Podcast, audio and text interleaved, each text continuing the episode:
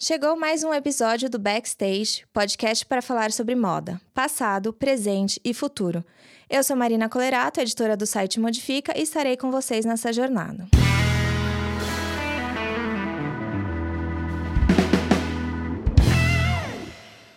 Esse episódio do Backstage é apresentado pela Insecta.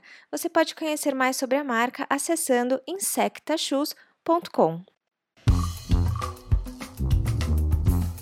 Estamos aqui em mais um backstage e dessa vez quem está com a gente é a Bárbara Mative. A Bárbara é a cofundadora e está na frente da Insecta Shoes, que é uma marca que muito possivelmente vocês que ouvem a gente conhecem. A Insecta nasceu lá bem pertinho do Modifica em 2014. A gente é, fez contato desde aquela época, já são seis anos de trajetória. É, Babi, obrigada por estar tá com a gente. Eu não vou apresentar muito você, porque acho que você vai vai ter a oportunidade de ir falando é, durante a nossa conversa. E, inclusive, eu já vou começar com uma pergunta que é um pouco para você contar essa trajetória de seis anos e o que mudou do começo da Insecta lá em 2014 para a Insecta de 2020 e para a Babi também, né? Ótimo. Má, obrigada pela oportunidade de estar aqui hoje. Sou super fã, como você sabe, do seu trabalho, do Modifica. A gente é leitor assíduo aqui na, na empresa e estou muito feliz de estar aqui hoje. Bom, vamos lá. Para quem não conhece a Insecta, então, rapidamente, né? Nós somos uma marca de sapatos ecológicos e veganos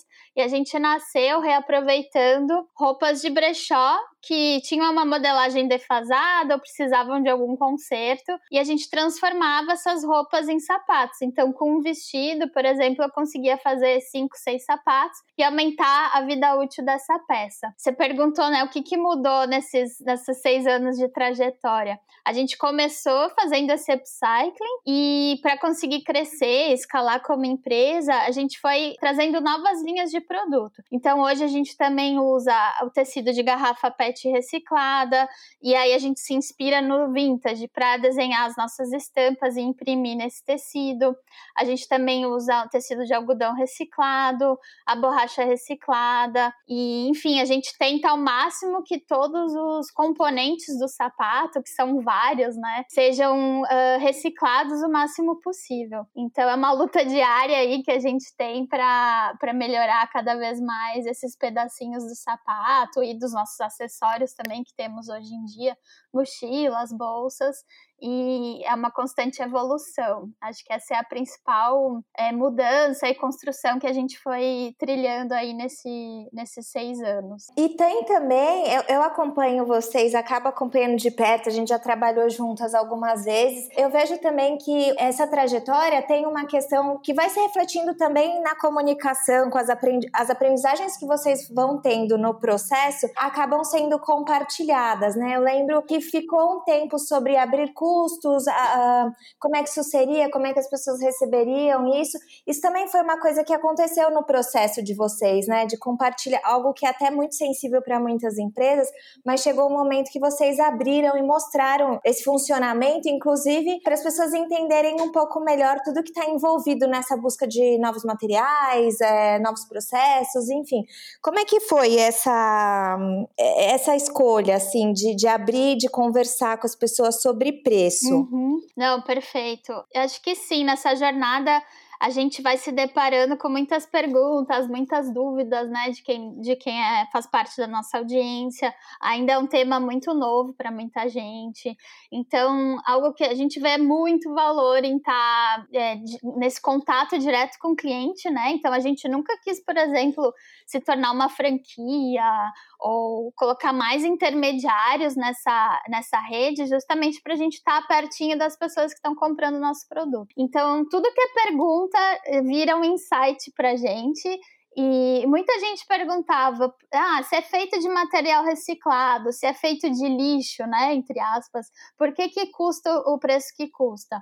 E aí a gente se sente na responsabilidade realmente de, de explicar é, tanto como é difícil ter uma empresa e uma estrutura de custo saudável, né? E sustentabilidade financeira tem a ver com sustentabilidade ambiental também, né? O, o termo genérico. Então a gente quer explicar isso e desmistificar um pouco, né, o porquê da moda sustentável ter o preço que tem e o como é, não é tão fácil ou tão é mais difícil, né, fazer moda sustentável do que se você comparar com o formato tradicional de fazer as coisas que já têm caminhos mais trilhados, né, e, e maiores volumes e maiores leque de fornecedores. Então, é, nessa iniciativa de abrir os custos, a gente explica de forma bem didática quais são as categorias macro de custos, quanto custa cada etapa né, dessa formação de preço até que a gente chegue no final ao preço que a gente se propõe a vender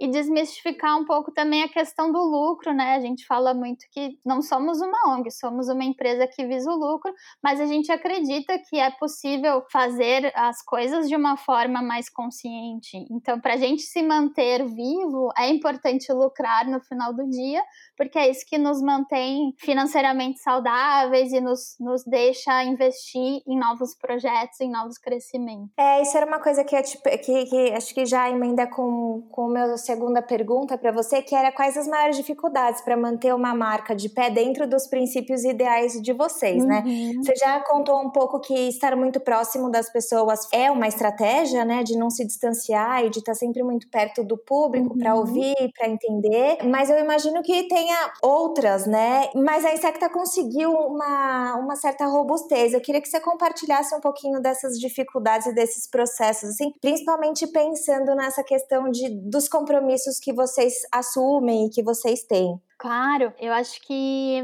uma das maiores dificuldades é encontrar assim a matéria-prima ideal, né? Como a gente ainda é uma empresa pequena, a gente não tem recursos financeiros para investir em pesquisa e desenvolvimento e realmente criar o que a gente sonha em ter, a gente tem que ir atrás de fornecedores e a gente faz questão que esses, esses fornecedores estejam no Brasil. Então, hoje em dia a gente tem uma limitação, né, de matéria-prima sustentável e inovadora. Um exemplo bem prático, a gente gente quer um dia ter um substituto ao couro, né, que tenha estética de couro, mas que seja vegana, que seja consciente, né? E a gente não quer trabalhar com o PU, por exemplo, um PU virgem que é praticamente plástico virgem. Então é algo que a gente nunca lançou porque até então não se encontrou um, um, tecido nos nossos padrões de, de, sustentabilidade, de valores. Mas, então, acho que é um pouco isso: tem essa limitação de, de matéria-prima.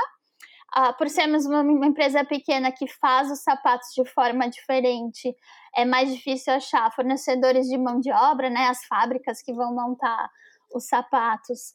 É, a gente tem que é uma conversa assim muito, uma construção muito próxima para eles entenderem a forma com que a gente faz, para eles entenderem o que compõe uma produção vegana e estarem dispostos a comprar essa ideia e colocar isso em prática no dia a dia. Então toma mais tempo, toma mais recursos, mas a gente acredita assim que à medida que a gente cresce, né, essas essas pessoas que estão conosco vão entendendo que tem aceitação no mercado, que é possível fazer de forma diferente. E a gente vai plantando essa sementinha para escalar essa mudança, mas é, acho que os principais desafios são esses, falando de produto e produção, né? Tem uma coisa dos sapatos, né, que o pessoal tá muito acostumado com o couro uhum. e é muito uhum. difícil você conseguir uma, uma galera que produz com a qualidade, que aceita trabalhar com produtos que não sejam couro, Exato. né? Eu lembro, já conversei com várias marcas e tem muita dificuldade de fornecedores nesse sentido, né? É um mercado muito tradicional, né? E tem, às vezes, até construções de sapato que você quer fazer que só funcionam no couro. Então, é, é, é engessado, assim, o mercado está realmente muito acostumado a trabalhar com esse tecido, essa matéria-prima. E, e você tem até limitações de design, às vezes, que você não consegue fazer. É, ainda mais num país como o nosso, né? Que é tudo sobre vaca e couro. Exato. das coisas que, desse tempo, assim, Babi, de seis anos já, que vocês é, têm, é, das coisas que já rolaram, coisas que vocês fizeram, a Insect está sempre se movimentando em muitas frentes, né? De eventos, de lançamentos, de várias coisas, desde projetos também com organizações não governamentais, uhum. enfim, muita coisa que vocês já fizeram. Daí, das, dessas coisas todas, o que, que para você, assim, é um projeto, uma realização que mais orgulha e que você fala, cara, isso talvez foi tenso, mas a gente conseguiu e rolou algo nesse sentido, assim? É, eu acho que ter conquistado o selo de empresa B foi um deles. É um questionário extenso que eles fazem, é uma auditoria que depois eles fazem também. Isso foi uma, a gente se tornou né, a primeira marca de calçados do Brasil a ter o selo, então foi uma conquista que, além de validar as nossas práticas, nos abriu, abriu muito os nossos olhos para entender o que mais a gente poderia melhorar como empresa. E aí, de dois em dois anos, a gente refaz o questionário e, e vai enxergando essa evolução. Ah, por conta do, de, dessa certificação, a gente também tomou a iniciativa de colocar no ar o nosso relatório de impacto socioambiental. E isso foi em novembro do ano passado. Então, lá a gente tentou mensurar de uma forma um pouco menos técnica, um pouco mais divertida, o que, que a gente já fez e quais são as nossas metas para o próximo ano, né? Para também enxergar essa constante evolução. E eu colocaria em terceiro lugar, mas não menos importante, a nossa o nosso a oferta de fechamento de ciclo do produto, de logística reversa. Então, hoje, o cliente, quando ele já usou o Insecta, digamos, por seis anos e quer devolver, a gente se responsabiliza por essa reciclagem e ele recebe um desconto numa nova compra, se isso fizer sentido para ele. Um próximo passo que a gente quer dar esse ano é começar a receber é, sapatos de outras marcas também. Então a gente acredita que a nossa responsabilidade como designers é se preocupar né, na, no ciclo do produto do início ao fim. E a gente também quer contribuir para reduzir o lixo, né, dessas, dessas marcas que ainda não estão conseguindo oferecer esse fechamento de ciclo. É, eu já devolvi um inseto, mas foi porque o cachorro comeu, aí não tinha. acontece, acontece bastante. muito o que fazer, né? Porque realmente não dá nem para dar uma reforma, porque o negócio fica Já vem destruído, geralmente. Exato.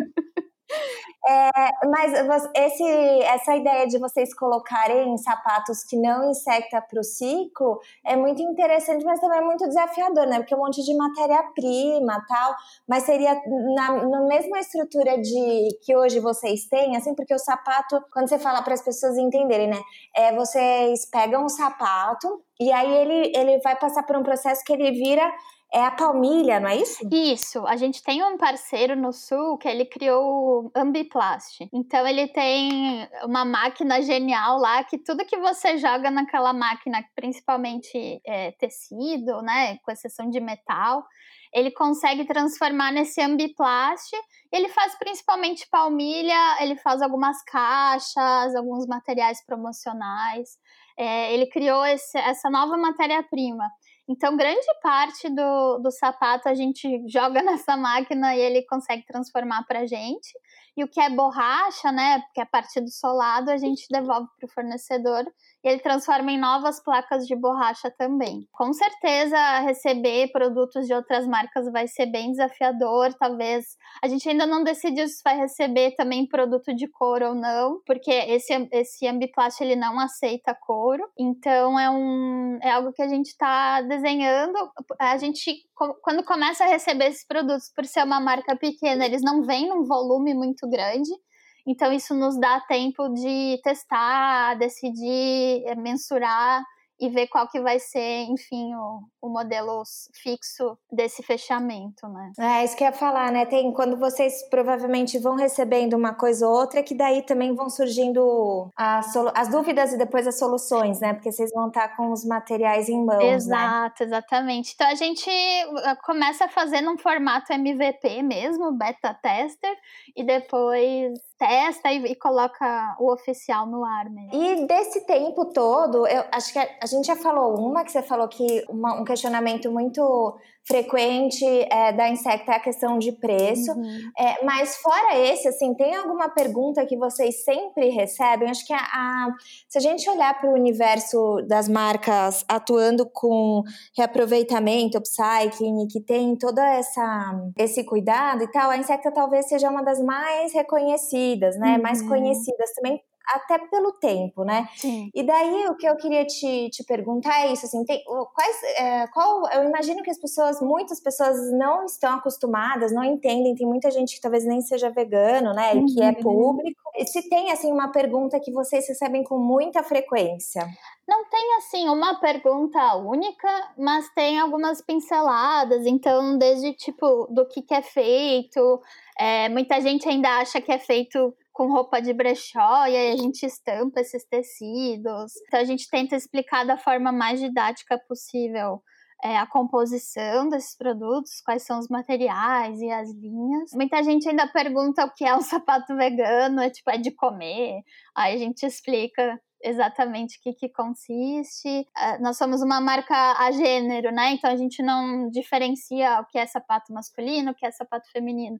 Mas aí muita gente ainda pergunta, ah, tem para homem? Porque acha que por eles serem floridos ou, sei lá, coloridos, é, são pra, só para mulheres. Então essas são algumas desconstruções, assim, que a gente tenta fazer.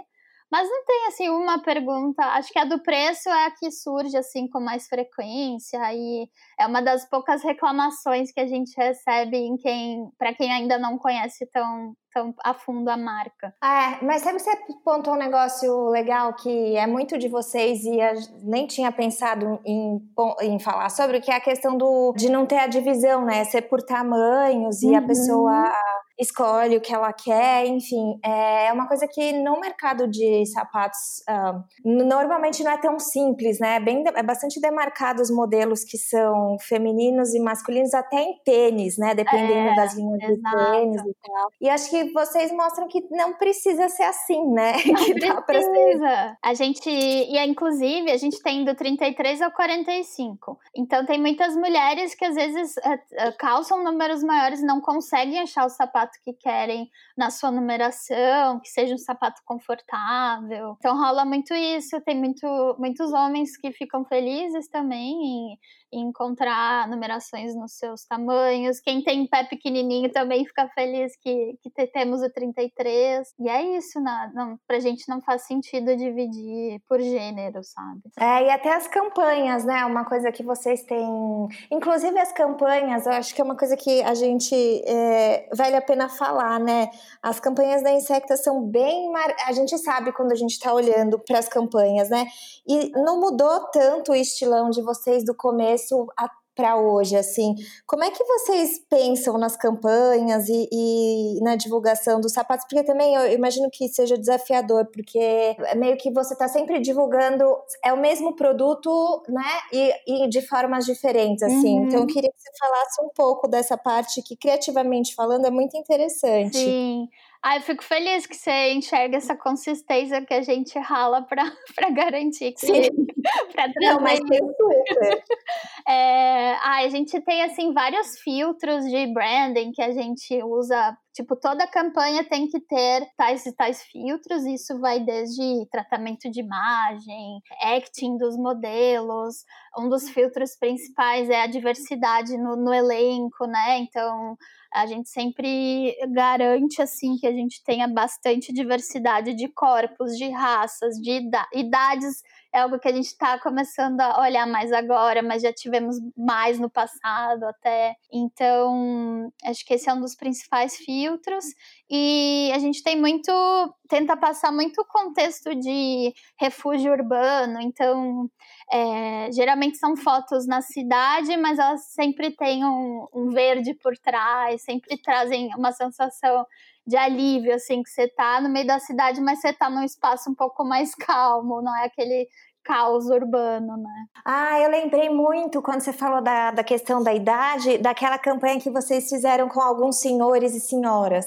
Sim. Faz é. uns anos já, né? Faz bastante tempo, acho que deve fazer uns cinco anos essa. Era ainda os sapatos todos vintage, a gente chamou os avós de algumas pessoas do nosso time para modelarem e foi um, um, dia super divertido assim que a gente passou na praia e eles, é isso, era na praia muito também foi demais. É eu achei que foi e foi e foi faz um tempo já nem, nem se falava tanto né dessa questão da, da idade e tal mas eu lembro que foi muito legal o as fotos ficaram ótimas assim acho que tem essa essa irreverência né? Sim com certeza. E pós-Covid, quer dizer, pós não, que a gente ainda tá, né?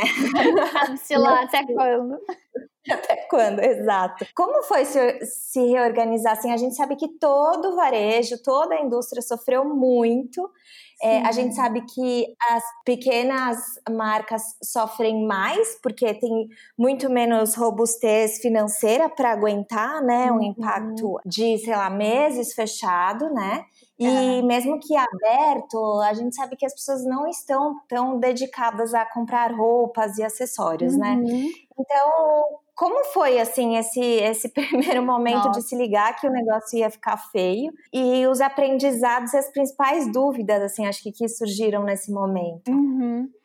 É, eu brinco que quando você é empreendedor, você tem que ter tipo nível de resiliência máximo que existe na vida, que um dia nunca é igual ao outro, vem, as coisas dão muito errado, é, você não tem como prever nada.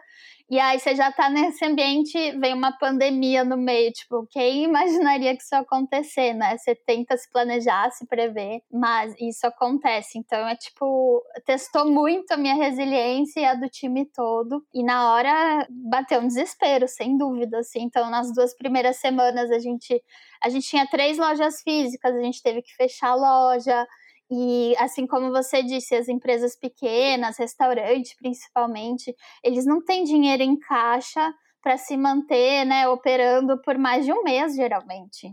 É tudo muito contadinho, você vende o almoço para pagar a janta. E a gente também estava nesse cenário, então é, eu já estava assim no, no, meu ápice da ansiedade calculando quanto que ia custar para fechar a empresa. E aí depois você passa por tudo isso, você se acalma e pensa, tá, vamos lá, o que, que, o que, que os clientes estão precisando agora, né? O que está fazendo sentido para eles? Ninguém está indo para a rua, os nossos produtos são todos para serem usados na rua. Aí a gente fez esse, deu esses passos para trás, a gente conversou de novo com os clientes, né? Eu sempre falo, a resposta está nos clientes, não adianta você olhar a pesquisa de tendência e fazer com hunting, não sei o quê, claro que adianta, mas a, geralmente a resposta está nessas pessoas.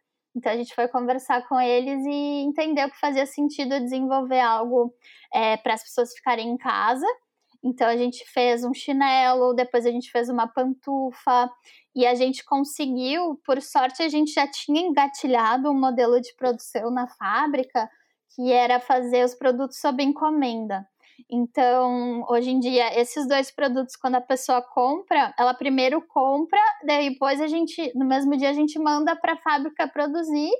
E geralmente em 5, 6 dias fica pronto, ela recebe em casa. Então a fábrica manda direto para casa do cliente. É, se a gente tiver, se a gente não tivesse isso desenvolvido, a gente nem ia ter assim dinheiro em caixa para comprar né, as pantufas e depois revender para os clientes. Então isso foi algo que possibilitou assim essa nossa guinada. E aí a gente vem vem crescendo. Surpreendentemente a gente cresceu no meio dessa loucura toda e foi um alívio assim poder ter colocado esses produtos no ar. Os clientes receberam muito bem na campanha da, do chinelo da Liliocera, a gente repassou 7% das vendas para Paraisópolis. Então, é algo também que, que deu muito orgulho, assim, é um baita case para gente em, no ano de 2020. E trouxe muita gente nova também para conhecer a marca. Porque tinha um custo, um custo também diferente, não era? Eu acho que foi uma. Eu não posso estar enganada agora, mas eu lembro que o da, da pantufa ou do chinelo, não lembro qual que foi agora,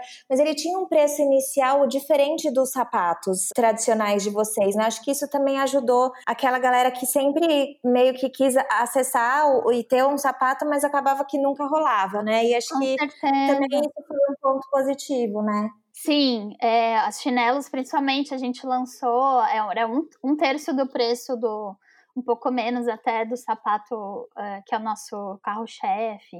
Então, trouxe mais acessibilidade, com certeza. E, essa, e sobre essa coisa de fazer sob, sob demanda, tem várias vantagens, principalmente, acho que no âmbito econômico também, não sei, mas assim, pelo menos no, na questão de você não tem que produzir antes de chegar no teu lugar para daí ir para casa do cliente, né? Você vai encurtando caminhos e também não fica com aquela, sei lá, de repente um produto que vocês fizeram e não vem, por uma estampa, às vezes uma estampa, um tamanho ou algo nesse sentido, né? Mas tem imagino que tem essas dificuldades, porque acho que vocês até acabaram vendendo um pouco mais, aí teve um problema na produção.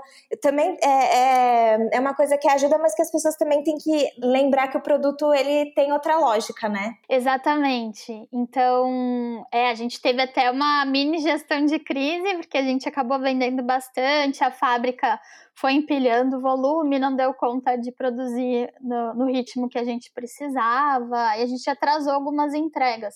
E também a gente não tem assim a tecnologia ideal para mostrar para o cliente é, todo o passo a passo dessa, dessa fabricação desse produto. E aí, como a gente teve que fazer de um dia para o outro, não tinha como ajustar o site para deixar isso assim 100% claro do, de como era feito. No, na nossa, no mundo ideal, a gente teria assim cada etapa de, de fabricação do sapato, o cliente vai recebendo um aviso do tipo, ah, seu sapato está no corte, seu sapato está na costura, seu sapato foi enviado. A gente fez isso de forma manual, assim, do jeito que dava, mas é, como é um processo muito novo, né, é, é, ele precisa ser comunicado de uma forma muito didática e muito clara. Então a gente ainda tá. Mas aí a gente teve esses percalços, a gente, enfim, explicou é, como estava sendo como estava funcionando, e as pessoas são muito compreensivas, assim, então. É, estamos, é, de novo, evoluindo esse modelo que começou de um dia para o outro e, e ainda estava no formato de teste, né? Mas existe isso, sim, já um sistema, claro, talvez para marcas maiores, mas assim, que a, que a pessoa acompanhe essa, essa, essa, esse passo a passo? Sim, você consegue. É, tem tipo um, um sistema, um RP, que a gente até está contratando, mas vai demorar para implementar que daí na parte assim bem técnica de produção ele vai acompanhando e aí você precisa ter a programação, assim, né, de tecnologia, de código, para colocar isso também no front-end do site. Mas tudo é possível, você só precisa ter dinheiro para contratar é, programadores. Mas não, é porque como não, como não é um modelo que a, que a, que a moda usa muito, né? Ah, a sim. maior parte da indústria está no produz, né? Produz, vende e não no outro fluxo. Por isso que eu falei, puta, será que já tem? Eu não, não conheço. Assim, conheço algumas marcas que produzem sob demanda, mas assim, são marcas menores, de luxo, uhum. de, de, normalmente roupas ou alfaiataria, né? É, então, eu, eu vi esses dias uma marca chama Unmade, se eu não me engano.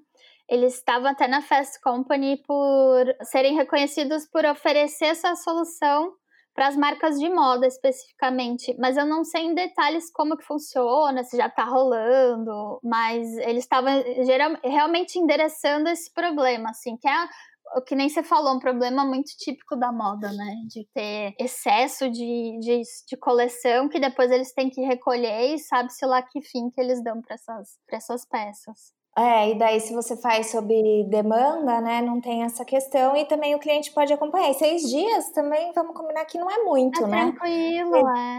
É, pra esperar, por mais que, enfim, né, normalmente, no geral, a gente é super ansioso, seis dias me parece, seis, sete dias me parece um prazo super ok, né? Exato. E falando nessa questão de ideação de produto e tal, bom, a Insecta começou lá atrás com o Escarabeus, não é isso? Isso, aham. Uhum. É, é exato. É. só que, é, assim, vocês já passaram por muitos. É, tem, tem alguns modelinhos que eles são os fixos, né? Que estão lá desde sempre, uhum. mas é, já, já houveram algumas experimentações, né? É, uhum. Eu não lembro ter, o, o Creeper, talvez, ou se eu, não, se eu acompanhei mais ou menos, enfim. Como é que vocês pensam esse produto, principalmente é, sabendo que vocês pensam isso meio do começo ao começo de volta, né? Não é nem do começo ao fim, uhum. mas desse começo ao começo, assim. Como é que funciona esse processo e mas eu percebo vocês sempre tentam sempre trabalhar com as mesmas matérias-primas para não ter problema e tal. Mas é, conta para o pessoal, assim, principalmente para a galera que curte mais design de produto, esse processo uhum. de ideação e, e, colocar um produto diferente, mas que é, respeite todas as, as estruturas aí que vocês já têm para produto, matérias-primas e tal. Então, a gente tenta fazer da forma mais colaborativa possível. Então, é, se a gente tem assim uma, uma vontade, né, de fazer, por exemplo, um tênis, a gente Primeiro que a gente entende que é ser enxuto, né, nessa oferta de mix de produto. Então a gente entende quais são as ocasiões de uso e aí de sapato, por exemplo, ah, você precisa, sei lá, você provavelmente vai ter um tênis, talvez um sapato fechado, um chinelo, uma pantufa, mas a gente não quer ficar enchendo linguiça, sabe? Tipo, ah, não sei se você precisa de um tênis de cano alto, um tênis de cano longo. É, então tem muito, a gente leva muito em conta essas necessidades individuais para tentar não criar coisas que não são relevantes, produtos que não são relevantes, e, e vai conversar com o cliente. Então a gente faz pesquisa para entender que momento de vida as pessoas estão. Depois que a gente desenvolveu algumas amostras, a gente manda para as pessoas testarem para garantir que são confortáveis também mas que estão, sei lá, tendo um fit legal na vida das pessoas. E a questão da matéria-prima é isso, assim, acho que a gente tem vontades, que nem eu falei, né? Algo, algo com a estética do couro, ou algo, às vezes a gente está em busca de um tecido assim um pouco mais molinho, com o toque um pouco mais macio, que a gente ainda não encontrou assim a, a composição ideal, mas é um, é, um, é um pouco esse processo assim, bem colaborativo e bem, bem enxuto. E aí a gente sempre fala que a Insecta é uma marca de estilo de vida, né? Não necessariamente a gente vai fazer sapatos. Se a gente identificar com esses clientes que o que eles estão precisando agora é, sei lá, alguma outra coisa que não tem nada a ver com sapato, uma composteira a gente vai correr para desenvolver esse produto, sabe? Porque antes de qualquer coisa tem que ter relevância para quem está consumindo a nossa marca. Tá, eu acho que ficou bem explicadinho para o pessoal entender. E uma coisa que eu ia falar, que eu sinto também, é que experimentação, né? Você falou a questão é, das matérias-primas e também do processo colaborativo, mas vocês também experimentam, né? Já rolou, eu não sei se o nome correto é esse, mas aquele látex um, que tinha uma aparência uhum. Mais do couro, e daí depois também rolou aquela matéria-prima do abacaxi que vocês fizeram. Uhum. Também tem esse caráter de experimentar e se não rolar é, tão bem, né? Isso, ok, a gente fez, tentou e não rolou que é muito do de, desse lugar de estar tá nessa ponta que é de testando coisas novas, né? Como você falou, vocês não conseguem desenvolver do zero, mas vocês conseguem ter alguns contatos para conseguir fazer isso, é, fazer um teste, colocar no mercado e ver aceitação até, né? Sim, então a gente usou, que nem você falou, laminado vegetal e ele foi uma das iniciativas para substituir o couro. Acabou não dando certo na prática, quando as pessoas usavam. Às vezes, algumas pessoas tiveram é, alguns problemas de qualidade do material, a gente fez um recall. E aí já tentamos usar assim PU de reuso, então a gente fazia garimpava alguns PUs uh, em fábricas maiores, mas o PU é um produto difícil, assim, você não consegue garantir qualidade também. Então a gente fez lotes bem pequenos. E o Pinatex, que é o tecido de, que é feito com as folhas do abacaxi, ele super já estava é, testado, funcionou muito bem. A gente, só que ele ainda é muito caro, ele vem, ele é importado, então a gente realmente não quer trabalhar com com produtos que não são brasileiros. Então a gente fez um lote super pequeno. É, esse sim funcionou na prática, mas ainda tem essas barreiras é, de distância e econômicas também. E como é que foi é, a gestão? Você, você, comentou que vocês uh, têm as lojas, têm as pessoas, né? E, enfim, acho que talvez um dos pontos mais sensíveis também é, para as pequenas empresas na pandemia é a questão das pessoas. Como é que foi para a Insecta gerir isso de longe, fazer isso é, se sustentar é, nesse momento? É, não, foi um baita desafio, assim, é, principalmente as lojas, né?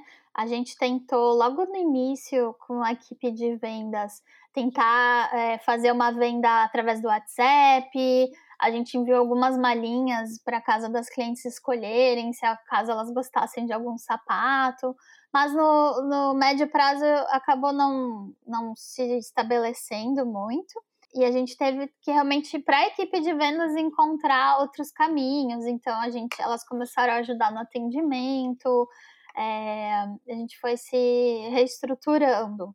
E para o time no geral, que eh, time de escritório mesmo, a gente já, já era bem flexível, assim. Algumas pessoas faziam um dia de home office na semana, por exemplo. Sempre foi um ambiente muito, muito tranquilo nesse sentido. Então, as pessoas foram se, se organizando, né? A gente depois foi entendendo de como que faria para enviar a cadeira, né? Toda a estrutura de escritório adequado. Até hoje a gente ainda está reorganizando isso. E foi entendendo também os horários de trabalho. Então, tinha gente que preferia começar um pouco mais tarde, rende mais à noite. É, a gente usa muito o Slack para se comunicar, então a gente coloca alguns emojis assim, se a pessoa está almoçando, ela marca que tá, põe um pratinho ali almoçando, e aí a gente entende que tá cada um num momento diferente e tem aquelas horas pré-combinadas que tem que estar tá todo mundo junto. Então funcionou bem, assim, o pessoal recebeu bem. E uh, recentemente a gente fez uma pesquisa é, interna para entender se as pessoas preferiam seguir nesse formato, se tem vontade de voltar para o escritório. E aí eu acho que é isso, todo mundo gostou bastante do home office, todo mundo prefere. A gente está se encaminhando para um modelo híbrido, que talvez a gente se encontre quinzenalmente para fazer uma reunião geral, né? As pessoas poderem se conhecer, conviver um pouco mais. É bom ver pessoas às vezes também, né? Mas o, o dia a dia mesmo a gente vai manter remoto. Então foi super possível continuar dessa forma. E, é, e pra... muitas empresas se ajustaram, né? A, a galera acabou se adaptando e, quis, e vai, provavelmente vai continuar, né? Muita, muita gente. É, e acho que para as empresas grandes, principalmente, elas se deram conta de como era, tinha, era um custo alto manter um escritório e as pessoas estão mais felizes em casa e, e super funciona no dia a dia. Então, acho que ela, essa relação de confiança cresceu muito, assim, para na relação empresa-funcionário, né, no geral. É, e a gente está chegando no finalzinho, Babi. Conta pra gente, assim, planos futuros, né? A Insecta é, já tem seis anos, daí tá passando pela pandemia, tá expandindo o mix de produtos, né? Já tá bastante consolidada no, no sentido de que é, já, é, já é mais entendida e conhecida e tal. E vocês estão lançaram o relatório né, de, de uhum. impacto socioambiental com alguns planos. Compartilha. É, você já falou um, que é a questão de receber é, outros sapatos de outras marcas e tal, mas eu imagino que tenha mais planos aí por vir que de repente você pode compartilhar com o pessoal. É, principalmente nessa questão de, é, de entender e melhorar impacto, essa coisa toda que uhum. vocês estão sempre de, debruçados em cima, né? Todo novembro, então, que é o nosso Green Friday, que a gente chama, né? A nossa versão de Black Friday, a gente quer colocar no ar uma atualização desse relatório de impacto. A gente está entendendo. Depois que a gente escreveu a primeira versão do relatório de impacto e a gente trouxe alguém recentemente para o time para ser o nosso guardião desses, eh, dessas métricas de impacto. Então a gente está evoluindo. E a gente quer muito entender qual a causa principal que a Insecta, dentro da sustentabilidade, né, que é um termo super amplo, qual vai ser a nossa causa principal? E para a gente poder ter um foco e poder contribuir de uma, de uma forma maior, né? Ter um impacto maior. Então a gente fala muito da causa vegana, da causa da, da do lixo da moda, da matéria-prima, às vezes de com material de origem natural também, não só reciclada. Então a gente está tá tentando fazer vários cálculos para entender o que, que faz mais sentido para a gente e a gente está realmente entendendo que a nosso, nossa missão é ajudar a solucionar o problema do lixo, principalmente na indústria da moda. E aí os nossos é, mensurações de impacto elas vão evoluir nesse sentido. É, o nosso grande sonho é um dia ter a nossa própria fundação, né, que vai ser uma ONG que vai receber enfim, parte do, da, do, dos lucros da, da nossa empresa e vai poder se dedicar 100% a essa causa. Então, a gente tem no horizonte aí fazer isso daqui uns dois anos. E no curto prazo a gente está lançando tênis, por exemplo. Então, esse é um produto que as pessoas pedem há muito tempo e a gente finalmente vai colocar no ar. E aí, junto com esse, com esse lançamento, a gente vai receber os tênis né, de outras marcas, que nem eu já comentei, para ajudar nesse fechamento de ciclo a questão da pesquisa do, do, do substituto ao couro é algo que a gente está buscando assiduamente, assim, é um baita desafio. Então a gente está conversando.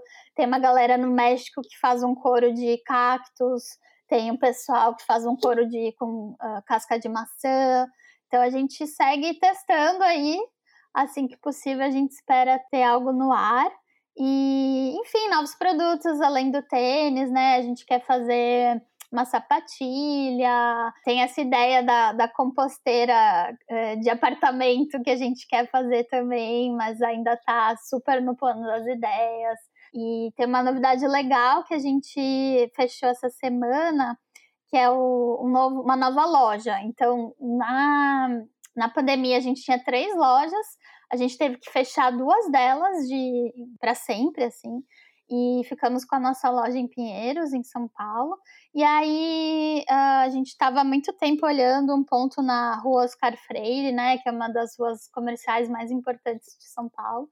E a gente conseguiu achar um valor assim que no, no mundo normal a gente nunca conseguiria pagar um, um ponto lá. E a gente encontrou essa oportunidade, conseguiu negociar bastante. Então, até no início de outubro, a gente vai estar tá abrindo essa loja. E aí, um novo desafio agora é entender como inaugurar uma loja no momento em que a gente né, não quer que as pessoas se aglomerem no mesmo lugar. Então, a gente está pensando formatos de inauguração virtual, que a gente quer que sejam bem, bem inovadores. assim. Hoje mesmo a gente estava fazendo um brainstorm sobre isso. Ai, que interessante. Vocês, o, vocês estavam ali no Conjunto Nacional, né? Isso. Era tipo uma pop-up, é, não era, não era uma loja nos quesitos que a gente, que a gente imagina, Exato. no sentido de ser, né? Mas já estava é, é, tentando dialogar com outro público ali, né? Sim. E é, com certeza eu acho que carteiro vai ser diferente. Vai, a gente brinca que quer furar a bolha, né? Vamos ver se essa bolha vai nos receber bem que nem Pinheiros, por exemplo, nos recebeu muito bem. Sim, é, é, não, mas eu acredito que sim, né? E acho é. que é claro que talvez é mais uh, explicar para uma galera meio que começar do zero, né? Mas uhum. acho que é isso, né? Realmente vai ser bem desafiadora a questão do lançamento. Né? Aqui em São Paulo já está melhor, mas ainda assim, né? Não é uma coisa que faz a gente pensar, né? Isso uhum. é, tem esse lado, faz a gente pensar em cara, quais são as possibilidades, né? Exato, nossa, é, é, dá uma bugada, né? Mas a gente sempre, sempre é possível. É porque a gente está tão acostumado com os modelos, né? É. Que, enfim, a gente já está super acostumado como é que tem que fazer quando vai lançar alguma coisa, né? Exato, mas é, sempre, sempre dá-se um jeito. E aí, no fim, acaba fazendo de uma forma até mais legal do que seria convencional, sabe? É, porque faz, empurra, né, também para fora do, do lugar é, uhum. que a gente já está sempre acostumado, né? Exatamente. Babi, foi ótima a conversa. Tem mais alguma coisa que você queira acrescentar? Ai, muito bom. Não, quero agradecer, convidar o pessoal que ainda não conhece a marca a acessar o nosso site, seguir no Instagram. E acho que tem. A gente já né, contou um pouco da nossa história no Modifica, uh, bem logo no iníciozinho. Então, é, quem quiser, tiver o interesse em nos acompanhar aí, é, serão muito bem-vindos. E para você que chegou até o final deste episódio, tem cupom de desconto no site da Insecta. Acesse insectashoes.com e utilize o cupom MODEFICA.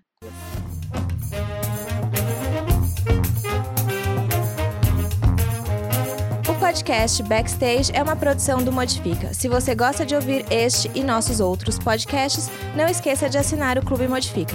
Colaborar financeiramente com o jornalismo independente é a melhor forma de manter nosso conteúdo livre de paywall e com cada vez mais qualidade. Lembrando que quando você colabora com o Clube Modifica, você remunera uma série de profissionais que fazem o Modifica acontecer. Acesse modifica.com.br/apoie e saiba mais.